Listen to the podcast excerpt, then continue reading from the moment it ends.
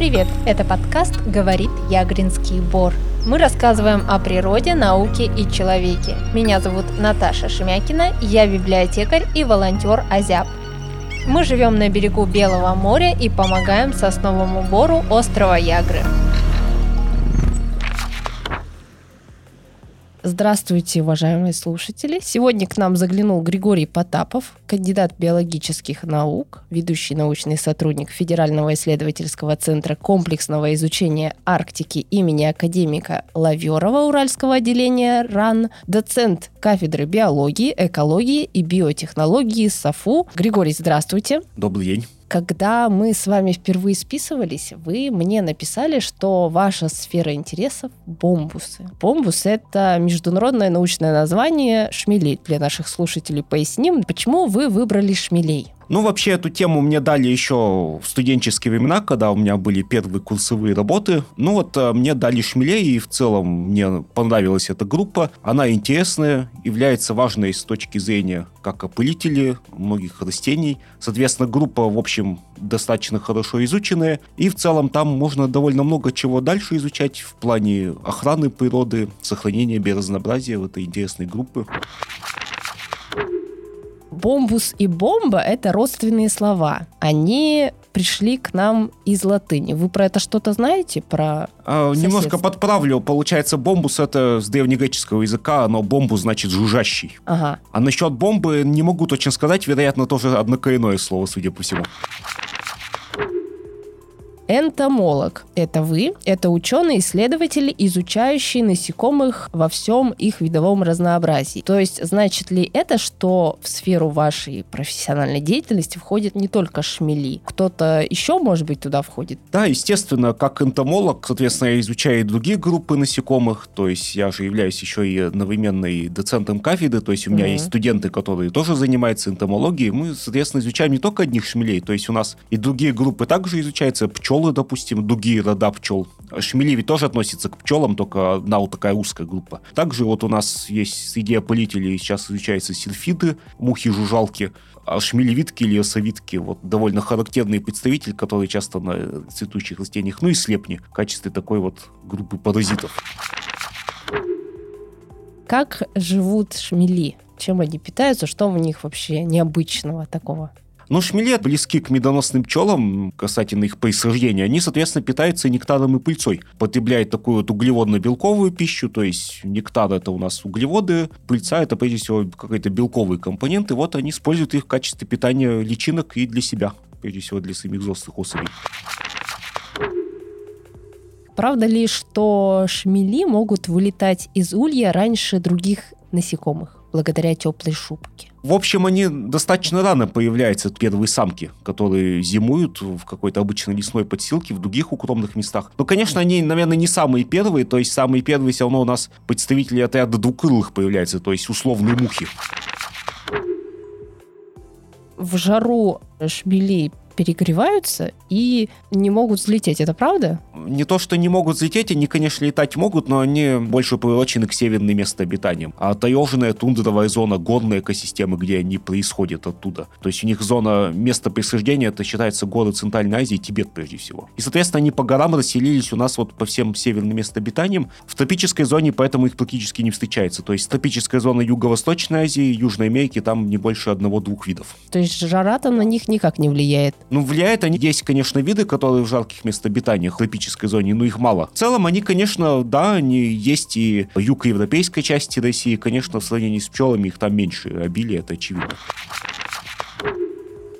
шмель чем отличается от пчелы? Они вообще как-то дружат между собой? Пчелы это вообще понятие довольно достижимое, то есть большинство пчел являются одиночными представителями, то есть у них нет никаких колоний или гнезд, соответственно, касты рабочих особей, как есть у пчел и шмелей. Большинство пчел, они, в общем, для большей части людей это они мало заметны, такие одиночные представители, которые в начале лета летают, могут в конце лета, там, в зависимости. Так, если от медоносной пчелы, которые более известно, шмели являются их ближайшими родственниками, родственниками, здесь получается в том, что у шмелей более примитивный жизненный цикл. То есть, если у пчел многолетний жизненный цикл, самка с рабочими остается на зиму, то у шмелей однолетний, то есть рабочие живут только один сезон. Соответственно, гнездо уже в конце лета, конец августа, начало сентября, оно полностью погибает. То есть там рабочие особи погибают, самцы тоже погибают, остается только самка, которая перезимовывает. То есть все шмели, они только одногодки, да, получается? Да. В целом их срок жизни-то небольшой, особенно рабочих особей. У них же интенсивный образ жизни, то есть они фуражируют на растениях, а рабочие-то живут не больше трех недель, там, месяца максимум. То есть каждый год, каждое да, лето мы видим новых шмелей. Вот это то, что появляется, это вот уже новое поколение самок, которое осталось с прошлого года. Вот они основывают новые гнезда, и там появляется новое поколение рабочих особей, новых самок и самцов. Самцы тоже не перезимовывают.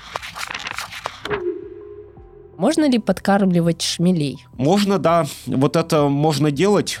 И чем? Особенно в конце лета, когда вот наверняка многие видели, у нас когда лежат особи шмелей на дорогах в каком-то полуподвижном таком состоянии, это обычно вот или последнее поколение рабочих особей или самцов, которым уже не хватает нектара, так как в конце лета уже а, растение это нектар прекращает вырабатывать. Поэтому их можно, да, подкормить на какое-то время, он срок жизни продлить. То есть у меня вот коллега так взяла самца шмеля и, соответственно, его подкармливала, и вот, ну, это, в общем, довольно известно в литературе, истории, то есть там можно сахарным сиропом подкормить. Развести сахар э, с водой, густой такой сироп сделать, когда он углеводов ему будет хватать, он может какое-то время самец еще жить. Но осторожно, особенно с рабочими, потому что они жалящие, поэтому рабочие-то ужалить могут, а самец-то нет. Кстати, насчет ужалить. Не то, что я боюсь ос, но я их так опасаюсь и обхожу стороной на всякий случай. Потому что все знают, что если оса укусит, то будет. В общем, не очень хорошо, не очень приятно. Шмель кажется такой безобидный, такой миленький, пушистый пушистый такой, красивый. Получается, что он тоже может ужалить. Ну вот как-то к шмелям нет такого опасения, потому что они такие хорошенькие, такие летают. Здесь, да, еще немножко подправлю, правильно так говорить, жалят, потому что а. они кусают. Кусать-то они, в общем, ага. не могут, там они же, им смысл кусать. Мандибулы или верхние челюсти у них слабые довольно, то есть они необходимы только для внутренних гнездовых работ. То есть жалят, жало это видоизмененный яйцеклад. Соответственно, жалят у нас только самки. То есть и продуктивные самки, и рабочие, которые тоже являются у нас самками соответственно, генетическими сестрами, вот самки-основательницы. А самцы жалить не могут, там у них нет жала, там просто гениталии, как и положено для всех насекомых, клешневидные, поэтому жалить им нечем, они совершенно без, безвредны. Но они могут ужалить, получается, по какой-то причине, наверное, да? Как и все жалящие перепончатокрылые, при нападении на них они, естественно, защищаться будут. То есть яд у них довольно сильный, поэтому с ними осторожно надо быть. Вообще у перепончатокрылых жало появилось в качестве орудия нападения, то есть вот ос же они одиночные осы, да и колониальные осы, они кормятся своих личинок белковой пищей, то есть личинками насекомых, поэтому жалам нужно, чтобы обездвижить добычу свою. А у пчел функция охоты на какую-то добычу уже не несет, так как они перешли на питание нектаром пыльцой, они, соответственно, только для защиты требуются. Эх, шмели.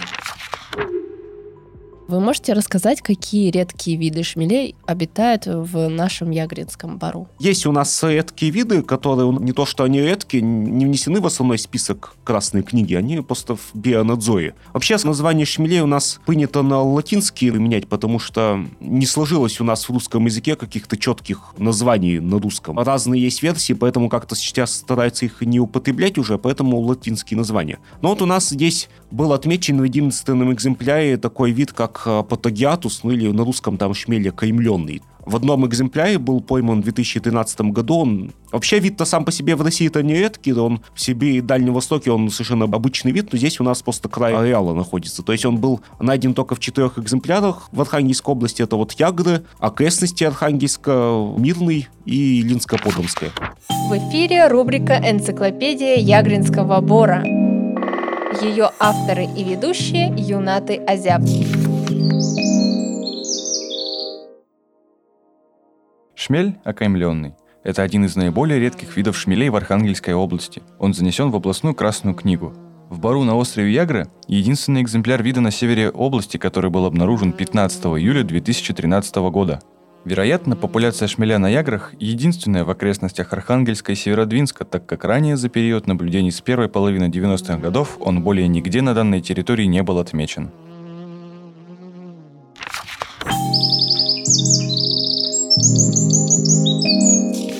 Есть еще относительно редкие мускорум или маховой шмель. Русское название его существует. То есть он в целом довольно массовый, но так довольно локально редкий достаточно. То есть он встречается в каких-то песчаных мест обитаниях, и вот на ягодах он тоже в том числе есть. А их как-то планируют, я не знаю, увеличивать их популяцию в этом месте, или это нет никакого смысла? Несколько экземпляров их летает и летает, и пусть летает. Ну да, их невозможно каким-то образом увеличить. Как мы их разводить искусственно, они трудно поддаются разведению, в отличие от медоносных пчел, поэтому нет необходимости.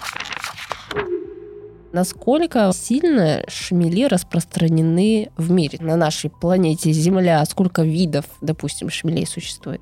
Ну, как я говорил, у нас шмели это такая северная группа, то есть они произошли в горах Центральной Азии, в Тибете, прежде всего, считается, и распространились как горные насекомые, приурочены таким холодным, прохладным местом обитания по таким умеренно прохладным, холодным климатическим зонам. Это, прежде всего, у нас вся Евразия, основная зона распространения шмелей, Северная Америка. Частично они заходят в Южную Америку, по горам, по Андам. Там побольше у них встречается. И, соответственно, вот частично в Юго-Восточную Азию, где вот там один-два вида тропических. Южнее Сахара они не распространились, только они по Северной Африке встречаются. Ну, искусственно занесены там Новую Зеландию. А так в мировой фауне ориентировочно 250 видов. Не знаю, даже это много или мало. Это... В целом это мало довольно. А, да. понятно. А есть ли какие-то свидетельства жизни доисторических шмелей, то есть какие-то там древние виды? Да, палеонтологические находки есть. Это, в общем, группа достаточно эволюционно молодая, как в целом и пчелы. То есть это уже кайнозой, это вот наша эра. Поясню, то есть есть эра палеозой, то есть эра древней жизни. Мезозой — это упрощенно говоря эра динозавров. И, соответственно, кайнозой уже время млекопитающих. Вот в целом шмели появились где-то в середине кайнозоя. То есть, ну, где-то не больше там 20-30 миллионов лет назад.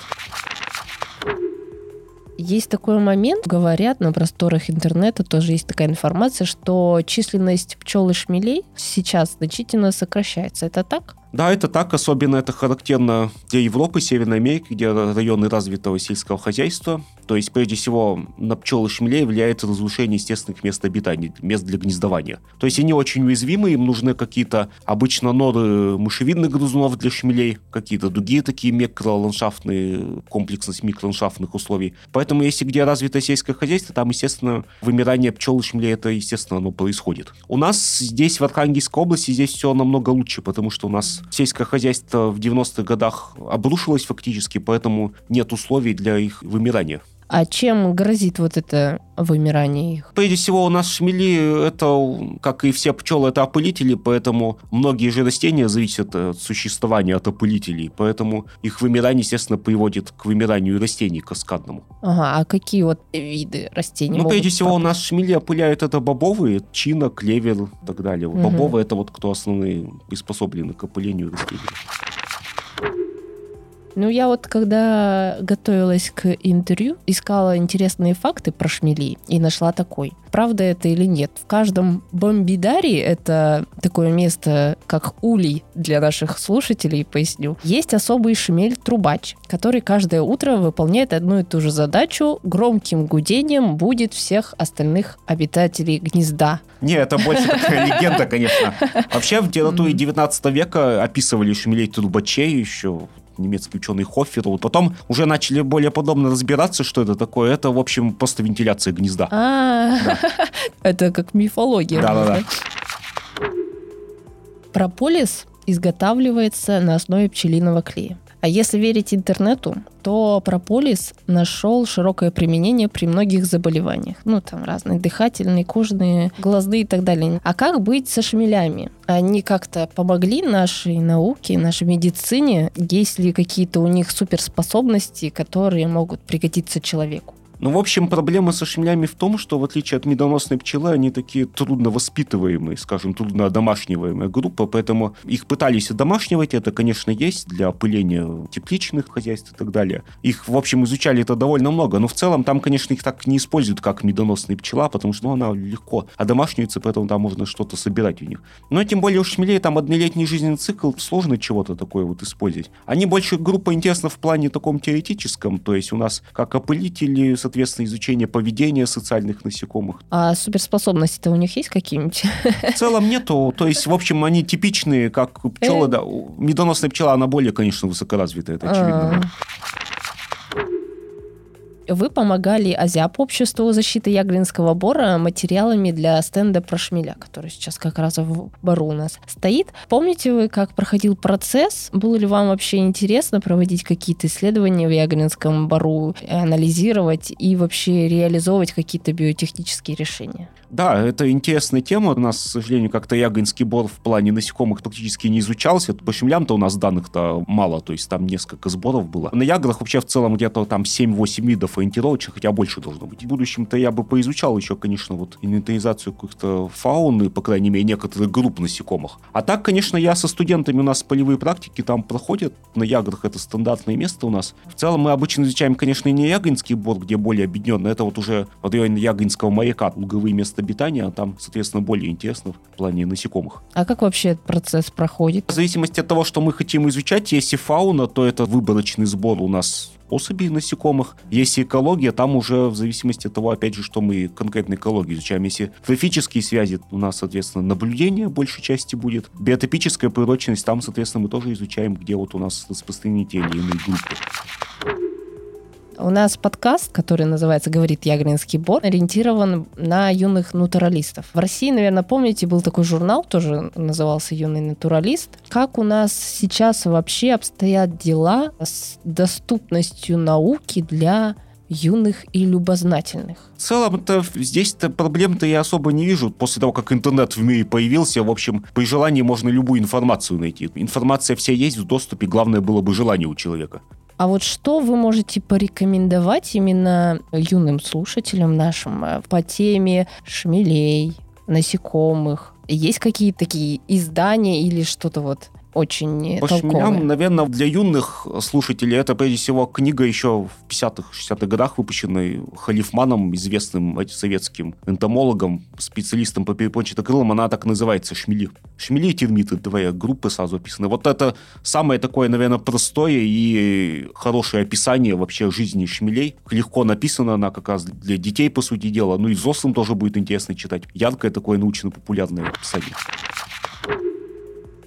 Как вы считаете, как сейчас можно заинтересовать юное подрастающее поколение этой темой? Если так более глобально говорить, в условиях избытка вообще информации, ну так сложно насильно заинтересовать. То есть надо сам человек, чтобы интерес проявил. Здесь, наверное, должен быть интерес вообще к наблюдению природы. То есть можно начать даже не с шмелей, хотя бы там с наблюдения за птицами. А в целом есть страны, да, где вот это популярно, там Нидерланды, допустим, там вот у них эта тема хорошо вообще развита довольно в плане наблюдений за птицами, за шмелями, за насекомыми. В культуре такое сложилось определенное. У нас как-то это меньше представлено, но в целом есть, конечно, любители природы. Больше проводить на свежем воздухе, на природе, чем за интернетом. Ну вот э, в Ягринской гимназии как раз, например, действует школьное лесничество, где да. там детишек вводят именно конкретно конкретное на место и уже показывают, рассказывают, и они что-то выявляют. Да-да-да, то есть, конечно, это со школы это было бы эффективно, то есть, когда в школе бы какие-то экскурсии проводили